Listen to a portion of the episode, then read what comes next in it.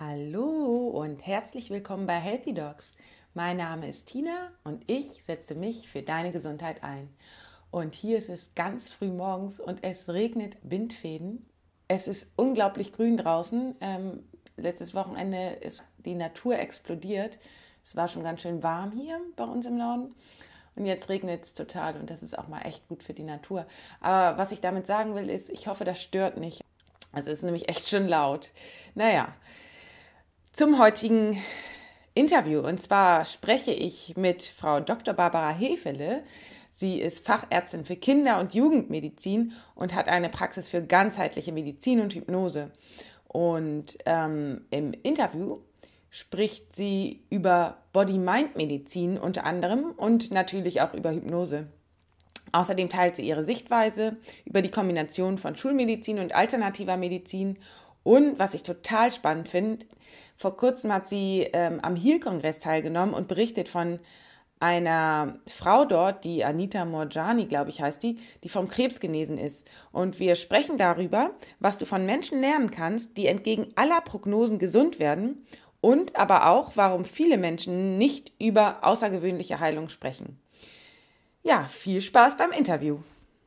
Hallo, ich freue mich über meinen heutigen Interviewgast. Es ist Frau Dr. Barbara Hefele. Sie ist Fachärztin für Kinder- und Jugendmedizin und hat auch einen eigenen Podcast. Ähm, ja, vielleicht, liebe Barbara, stellst du dich einmal persönlich vor meinen Hörern äh, mit all dem, was du so machst. Okay, also hallo, ja. Mein Name ist eben Dr. Barbara Hefele. Ich bin Ärztin und auch Kinderärztin, wie du ja schon gesagt hast.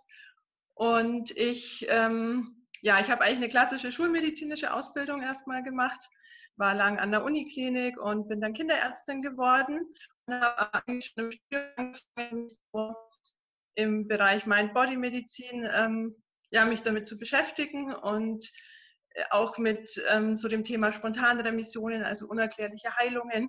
Und ähm, habe dann eigentlich, also ich habe dann meine Kinder bekommen und danach habe ich, ja, haben sich so ein paar Sachen verändert und dann habe ich kam ich eigentlich durch Zufall auf die Hypnotherapie, also medizinische Hypnose und habe da dann eine Weiterbildung gemacht und bin jetzt auch in dem Bereich hauptsächlich tätig und da arbeite ich vorwiegend eigentlich mit Erwachsenen.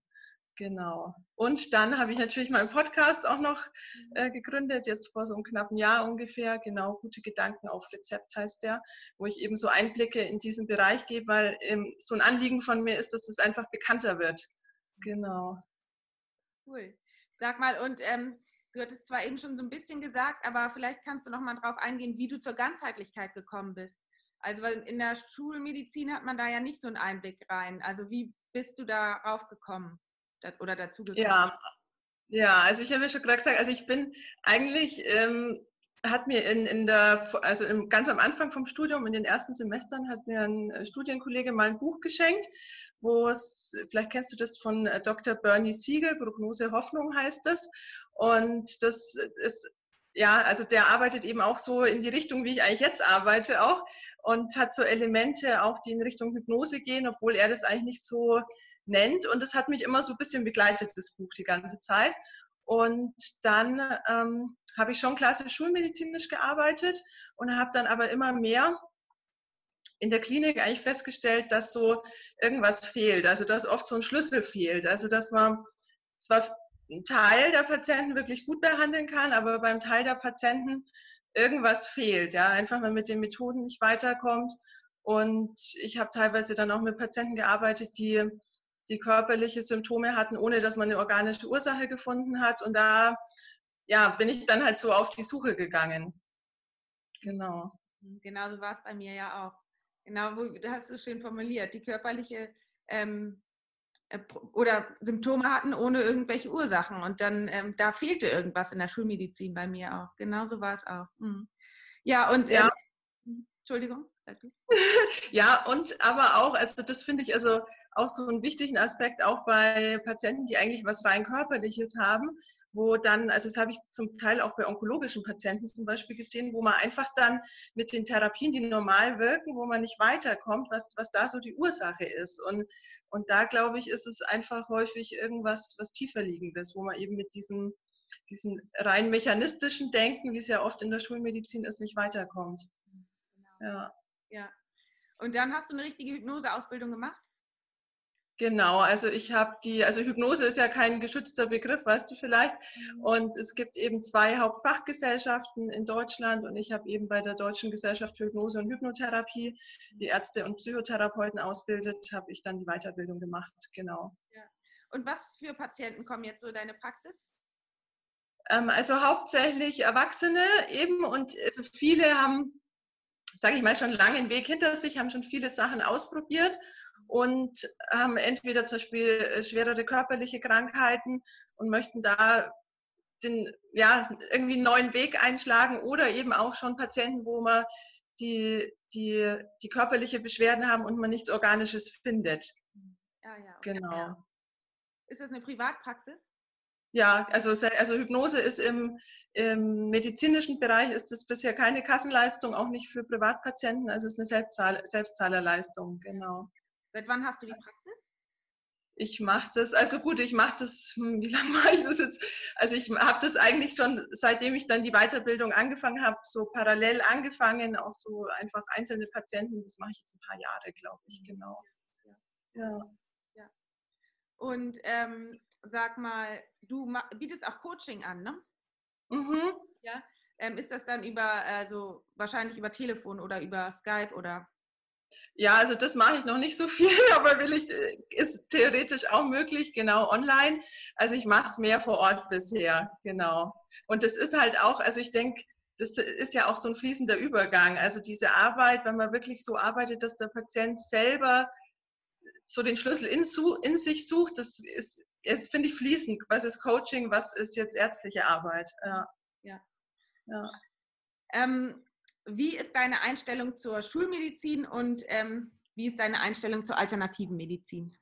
Ja, also ich sehe mich als wirklich integrativ. Also ich, ich ordne mich jetzt weder direkt der Schulmedizin zu oder der Alternativmedizin, sondern so, so versteht sich jetzt zum Beispiel auch die Hypnose oder so verstehe ich auch mein Bodymedizin, dass das immer eine Ergänzung ist, also ein Ansatz oder eine Sichtweise eigentlich auch.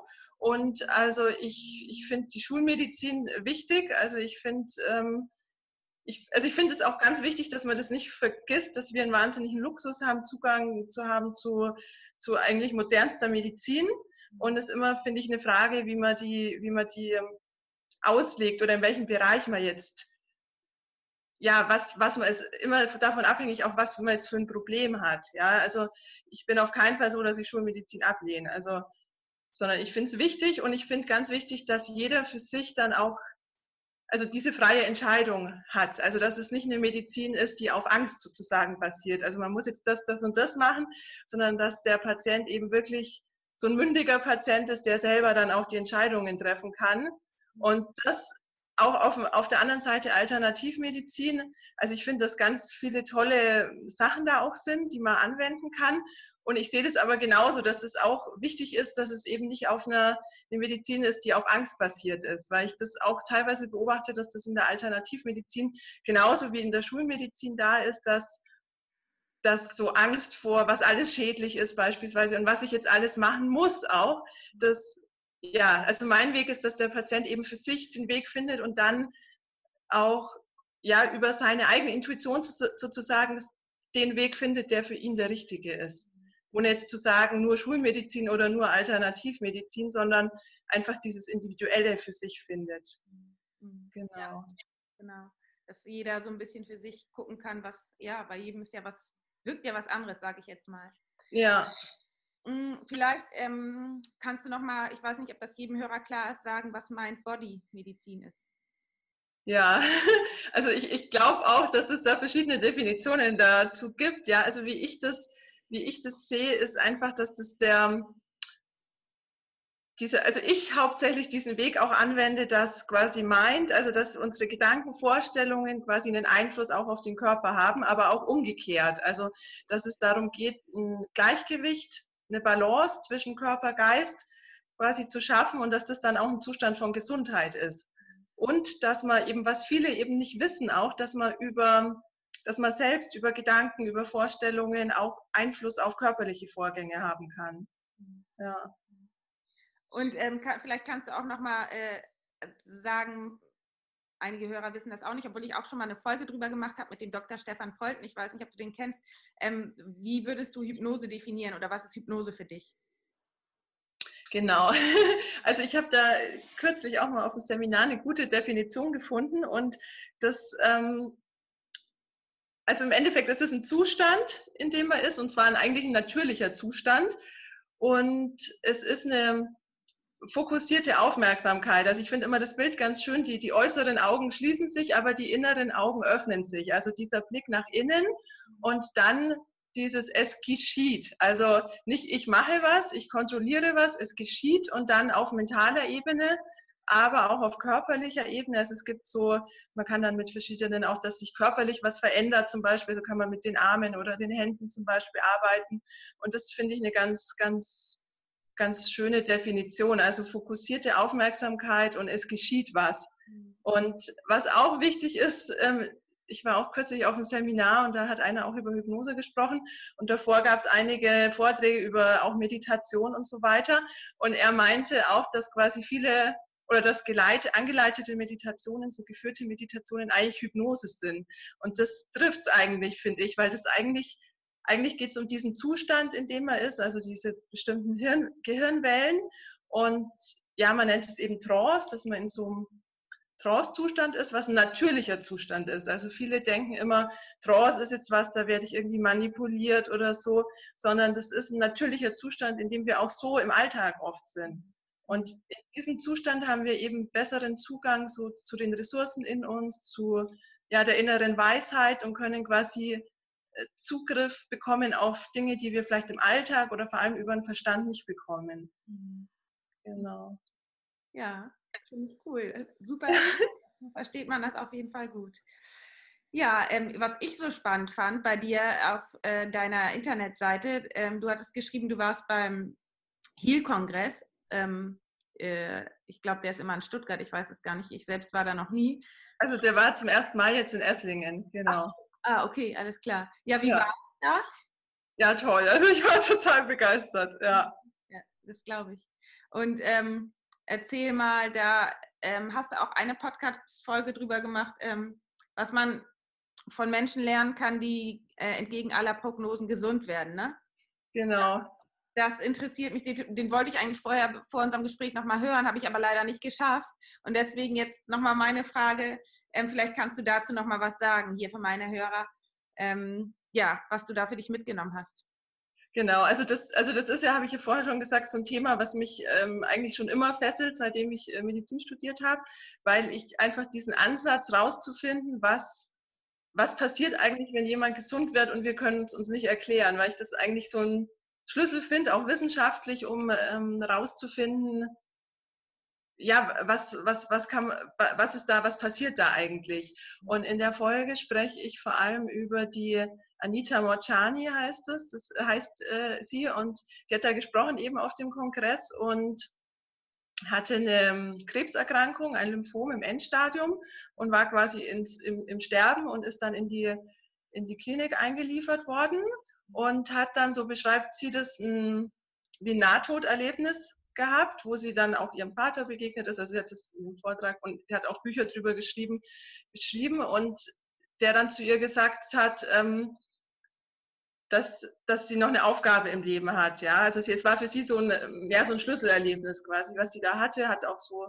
von außen quasi die, die Ärzte und so weiter gesehen und kam dann, ist dann wieder zu sich gekommen und ist dann innerhalb von, und sie hat auch die, die, ähm, es war halt ganz interessant, auch wenn man selber Arzt ist, hat auch die medizinischen Berichte gezeigt. Also sie hat das so, ja, sie konnte es gar nicht so richtig lesen. Also es war wirklich überall, auch in den Untersuchungen, quasi Krebs in ihrem Körper.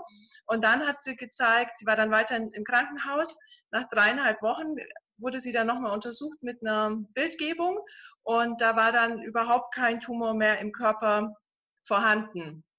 Also sie war komplett geheilt, ist quasi geheilt aus dem Krankenhaus entlassen worden. Und was ich so spannend fand, war dann auch die, die Schlüsse, die sie eben zieht, wie, wie es zu ihrer Krankheit kam. Also sie hat es dann so beschrieben, dass sie davor so, so ein Gesundheitsfreak war. Also sie hatte quasi auch vor allem Angst. Also sie, sie hat dann so beschrieben, dass sie halt alle möglichen Sachen nicht gegessen hat, weil sie Angst hatte, Krebs zu bekommen, dass sie ähm, alle möglichen Nahrungsergänzungsmittel genommen hat. Also sie hat so, so diese Quintessenz war, dass sie quasi ihre ganzen Entscheidungen auf der Basis von Angst getroffen hat. Mhm. Und, und das hat sie, das finde ich eben, also das ist auch was, was ich so beobachte, auch in meiner Arbeit. Und das war eben so spannend, das zu sehen, wie sie das aus sich heraus mhm. so, ja, diese, diese, diese Erkenntnis sozusagen entwickelt hat. Und dann demgegenüber hat sie eben jetzt für sich dieses, quasi, was, was, was gibt mir Energie, was ist meine Lebensenergie und diese, dass es wichtig, so wichtig ist, die Entscheidungen zu treffen, eben auf, auf Grundlage der Frage, was, was steigert meine Lebensenergie? In mhm. dem Gegensatz dazu, was, was ähm, auf, auf, im Gegensatz zum, zu dem ähm, Entscheidungen zu treffen auf der Basis von Angst. Mhm. mhm. Genau. so kurz zusammengefasst. Ja, das ist aber ein guter, ähm, guter Tipp auch für meine Hörer dass man sich das vielleicht immer wieder fragen kann. Ist, treffe ich jetzt die Entscheidung aus Angst oder eben aus Liebe? genau. Und ähm, finde ich sehr, sehr schön. Danke für, für den Tipp. ähm, ja, und ähm, eine Frage noch. Warum, glaubst du, sprechen viele Menschen nicht über ihre Heilung? Also es gibt ja einige Menschen, die irgendwie außergewöhnliche Heilung hinter sich haben. Warum, genau. warum machen das einige Menschen? Warum wird darüber nicht so gesprochen? Ja, also das, das, ähm, das hat sie eben auch angesprochen in dem Vortrag. Sie, sie war dann geheilt und dachte so, jetzt teile ich das mit der Welt mhm. und ist dann auch von Ärzten erst eingeladen worden und hat dann, und sie hat es dann betont, dass, dass die Ärzte total nett waren zu ihr, aber das hat halt auch nicht in deren Bild sozusagen gepasst. Also sie haben dann zum Beispiel zu diesem Nahtoderlebnis, haben, hat sie dann so erzählt, haben sie gesagt, ja, das waren irgendwelche ähm, also irgendwas, was halt im Gehirn vor sich gegangen ist, was ja auch theoretisch sein kann, ja. Und, und dann zu den Befunden ähm, oder zu der Heilung ähm, wurde ihr dann gesagt, naja, das war eine Fehldiagnose, obwohl sie die Befunde hatte. Und sie hat dann so ein bisschen das total toll beschrieben, dass sie dann so resigniert hat. Also sie hat dann gedacht, ähm, sie, sie, sie teilt das nicht mehr. Und mehr durch Zufälle ist sie dann wo eingeladen worden und dann ist so ein ganz bekannter äh, Speaker, ein amerikanischer, ist auf sie aufmerksam geworden und dadurch hat sie dann eben, der, er hat sie dazu eingeladen, ein Buch zu schreiben und dadurch ist, hat sie es überhaupt geteilt. Und ich, was, was auch noch ein Punkt ist, ich glaube, da habe ich auch in der Folge drüber gesprochen. Ich habe auch vor kurzem mal jemanden getroffen, der mit einem Lungenkarzinom jetzt schon einige Jahre lebt, obwohl er, obwohl er eigentlich die Prognose ganz kurz war, wenige Monate. Und er zum Beispiel lässt sich überhaupt nicht mehr untersuchen. Also er geht nicht mehr, lässt keine Röntgenbilder mehr machen. Und ich glaube, dass dann einfach manchmal die Menschen einfach so ihren Weg gehen und dann auch komplett irgendwie medizinische Einrichtungen, so klassische schulmedizinische Einrichtungen meiden und dann in der Statistik wird er sicher als tot auftreten. Also er hat dann, war so lustig, er hat dann erzählt, er ist zum Hausarzt gegangen und der hätte dann so voll in, in dem Flur gesehen und gesagt, was, Sie müssten doch tot sein. Also so hat er das auch irgendwie berichtet, ja. Ja. ja. Interessant, ne? Weil ähm, man ja wirklich, also klar hört man schon ab und zu mal was, aber mich interessieren solche Geschichten gerade ähm, total und von solchen kann man ja auch viel lernen. Was haben die ähm, eben gemacht oder wie, wie sind die vorgegangen oder können ja auch als Vorbilder eigentlich vor, vor ja, total. Und also was, ich weiß nicht, ob du das kennst, es gibt von der Dr. Kelly Turner, das ist auch eine Amerikanerin, gibt es das Buch Neun Wege in ein krebsfreies Leben und sie erforscht eben wissenschaftlich diese spontanen Remissionen und das ist auch, wenn man sich für den Bereich interessiert, auch unabhängig von Krebs, ein mhm. sehr interessantes Buch, weil sie eben die Faktoren gesammelt hat, die bei allen Patienten, die sie, also sie sammelt diese Heilungsgeschichten, hat da auch im Internet eine Seite und die, die, also es gibt ja bisher kein, nichts, dass man sagen kann, mach Step A, B, C und dann kommt es zu einer spontanen Remission. Mhm. Aber sie sammelt eben diese Faktoren, die bei all diesen Patienten gleich sind. Mhm. Weil die Patienten ja normalerweise auch nicht eine Sache machen, sondern immer mehrere Sachen. Mhm. Ja, genau. Das, ja. Wie heißt die nochmal, sag mal? Ähm, Dr. Kelly Turner. Ja. Und die hat auch eine Internetseite?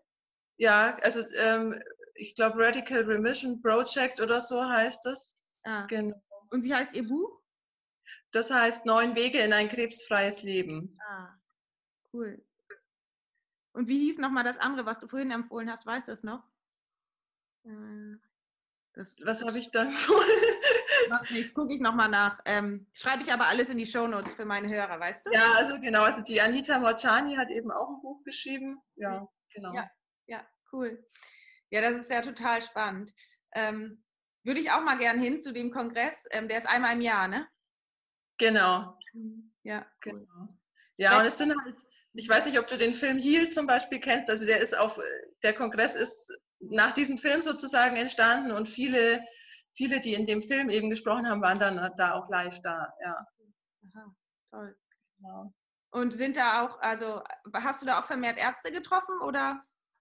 Ähm, also ich fand, was ich eigentlich auch schön fand, es ist eine Mischung gewesen aus hm, also ich glaube halt Leuten, die sich damit auseinandersetzen, Ärzte schätze ich jetzt weniger, aber weiß ich nicht. Und vielleicht Psychologen, eine Apothekerin habe ich zum Beispiel getroffen. Und dann Leute, die sich dafür interessieren, aber auch Betroffenen, also auch Patienten. Und das war, fand ich aber von der Energie irgendwie sehr schön. Wie viele ja. Menschen sind da so? Also ich war am ersten Tag bei dem Workshop von Joe Dispenza, da waren 1200, also da war das komplett voll und dann war es auch fast voll immer so, ja. 1000 Leute, ja. Cool, ja. nächstes Jahr will ich vielleicht auch mal hin, wenn ich das schaffe. du, und ähm, äh, wie ist denn deine Vision für die Zukunft? Was möchtest du sozusagen, du hast ja schon ein bisschen gesagt, was du mit deinem Podcast erreichen möchtest, ähm, so ein bisschen Augen öffnen oder Aufklärungsarbeit und ähm, ja, was wünschst du dir für dich und für, für, das, für die Welt so in, in der Zukunft? Ja, also was ich mir eben wünsche, dass, dass dass dieses, dieses, dass man selber was machen kann oder auch so viele, also auch kostenlos eigentlich immer bei sich hat, diese auch Gedanken oder Vorstellungen, diese Arbeit, dass das einfach viel bekannter wird, weil ich es total schade finde, dass quasi die Leute erst so im, wenn gar nichts mehr geht, dann, dann gucke ich mir auch mal das an, weil es ist eigentlich auch gerade, auch zum Beispiel im Kinderbereich, wie man mit Kindern spricht oder was man denen für ein für ein Modell von Gesundheit und Krankheit vermittelt. Das kann man ja ganz einfach, indem man indem man eben so eine bestimmte Sprache benutzt oder so, so ein Bild benutzt. Mhm. Und dann kann man das eigentlich immer anwenden, also auch bei, sage ich mal, banaleren Krankheiten. Und das fände ich eben total schön, wenn das, wenn das einfach ja, bekannter wird. Mhm. Und auch, was ich da jetzt eben auch auf dem Heal-Kongress gesehen habe, wenn es so sich einfach die Menschen zusammenschließen. Also so, weil viel von diesen von der Wirksamkeit, glaube ich, auch dieses, dieses in der Gruppe, also gemeinsam so eine positive Energie sozusagen erschaffen. Mhm. Und da würde ich in die Richtung auch gerne noch mehr machen in Zukunft. Ja. Und du hattest gerade gesagt, den, äh, mit den Kindern anders sprechen oder denen ein anderes Bild vermitteln. Was kannst du da vielleicht mal ein äh, Beispiel geben, weil ich mir da gerade noch nicht so richtig was drin vorstellen kann? Ja, also ich habe, glaube ich, auch eine, ja, ich habe eine Folge auch dazu mal gemacht. Also es geht darum eigentlich, dass wie ich jetzt damit umgehe, wenn ein Kind zum Beispiel auch kleinere Symptome hat. Und bei uns, finde ich, ist sehr viel die Tendenz, dass wir dann von außen gehen. Also zum Beispiel irgendwas, ein Medikament geben oder Globuli geben oder so. Und dass, dass, man, dass man den Kindern quasi ein Bild vermittelt, dass die, die Heilungskräfte oder die Selbstheilung in uns ist. Und ich, ja, ich nenne das immer so ein bisschen Modell der kleinen Männchen, weil, weil ganz oft auch Erwachsene dieses Bild haben, dass kleine Männchen in innen sind und die dann was reparieren, was ja auch den physiologischen Vorgängen so ein bisschen, also mhm. das ist so diese, Spra diese Bildersprache, die man eben so hat, aber auch den physiologischen Vorgängen entspricht. Und ich erkläre eben das den Kindern auch so ein Modell, dass sie eben Männchen in sich haben. Und wenn sie jetzt zum Beispiel irgendwas haben, also das kann man eigentlich bei allem anwenden, wenn sie sich irgendwo geschlagen haben, angeschlagen haben zum Beispiel, ja, jetzt guck mal, sind da Männchen, die können die dann hin, da hingehen und es ist total witzig, weil die Kinder dann so ihr eigenes Bild entwickeln. Also wenn man das immer wieder halt macht, so dieses von innen, dann sagen die, okay, jetzt ich habe ein Männchen und das ist ganz stark oder das hat, was weiß ich, Bauarbeiterklamotten an und oder dann kann man auch so sagen, ja, was braucht, was muss denn das Männchen da jetzt machen? Dann sagen die zum Beispiel, ja, sie müssen mit einem Feuerwehrschlauch da Wasser hinspritzen oder so. Und man kann das immer unterstützend, also egal was die haben, kann man quasi das immer so unterstützend machen und sagen, schick mal deine Männchen hin. Mhm. Und das finde ich halt so toll, weil die Kinder lernen einfach, da ist was in mir. Das macht eigentlich die Heilung, wie es ja auch wirklich ist. Mhm. Und ich bin primär immer von was von außen mhm. abhängig sozusagen. Mhm. Ja. Cool.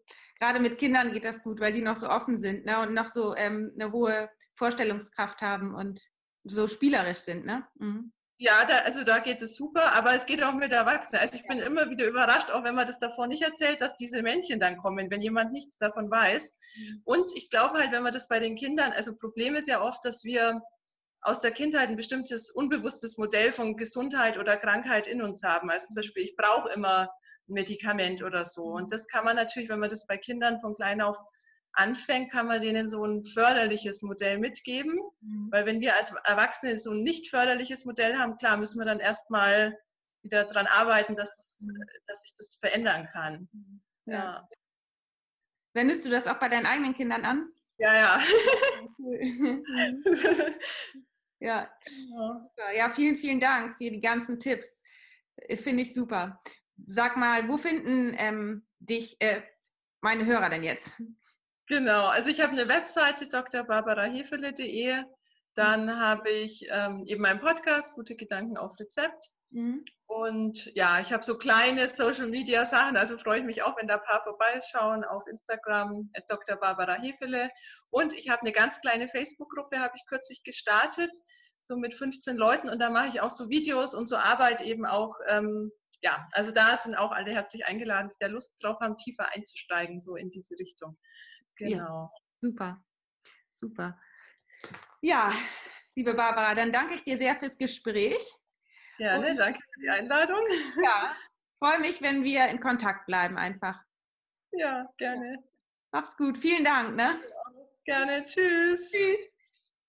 Willkommen zurück. Ich hoffe sehr, dass du ähm, aus diesem Interview etwas für dich mitnehmen konntest. Und wenn ja, würde ich mich riesig über eine 5-Sterne-Bewertung bei iTunes freuen. Das ist für mich total wichtig, um gefunden zu werden im Internet. Und ja, wenn du möchtest, dann verbinde dich doch gerne mit mir bei Facebook oder bei Instagram. Ähm, da heiße ich healthy-dogs. Und ja, komm doch gerne auf meine Internetseite www.intuitiv-gesund.de. Und ja, dann sage ich erstmal alles Liebe, bleib gesund, deine Tina.